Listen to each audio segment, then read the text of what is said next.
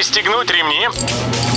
Программа «Путешествие с удовольствием» стартует через 3, 2, 1...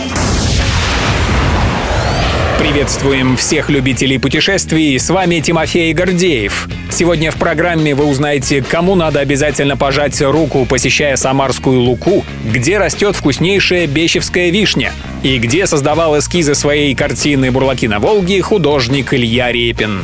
Добро пожаловать! Широченной дугой изгибается Волга в Самарской области, обнимая своей петлей Жигулевские горы. Эти высоты, нетронутые древними ледниками, сохранили для нас редчайшую флору. А все, что менялось, предстает пред нами неповторимым пейзажем. Знакомим вас сегодня с Самарской Лукой, национальным парком, который посещают туристы на региональном брендовом маршруте «Жигулевские выходные». Это надо видеть.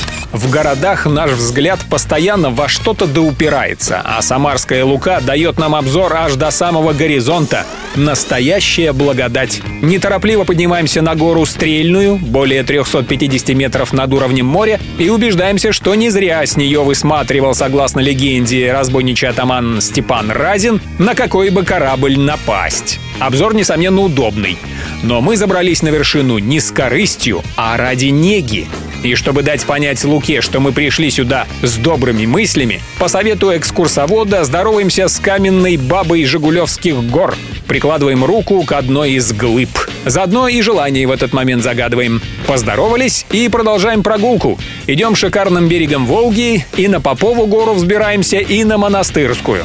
Экскурсовод, в числе прочего, рассказывает нам о вкуснейшей местной вишне – Бещевской, растущей только у подножья Жигулевских гор. Мы берем эти сведения на заметку и понимаем, что у нас есть замечательный повод приехать сюда еще раз, в сезон вишни, с тем, чтобы попробовать это лакомство. Едем дальше. Самарская Лука известна тем, что здесь делал эскизы для своей знаменитой картины «Бурлаки на Волге» Илья Репин. Все лето 1870 года провел в этих местах художник. Поэтому дом-музей Репина в здешнем селе Ширяеве — часть нашей обязательной программы как и Сызрань, о которой мы вам рассказывали в одном из прошлых выпусков, а также Тольятти с Самарой.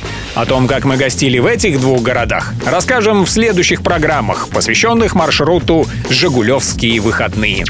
Все выпуски «Путешествия с удовольствием» можно послушать, подписавшись на официальный подкаст программ Дорожного радио. Подробности на сайте дорожное.ру. Дорожное радио вместе в пути. Программа «Путешествие с удовольствием». По будням в 14.30. Только на Дорожном радио.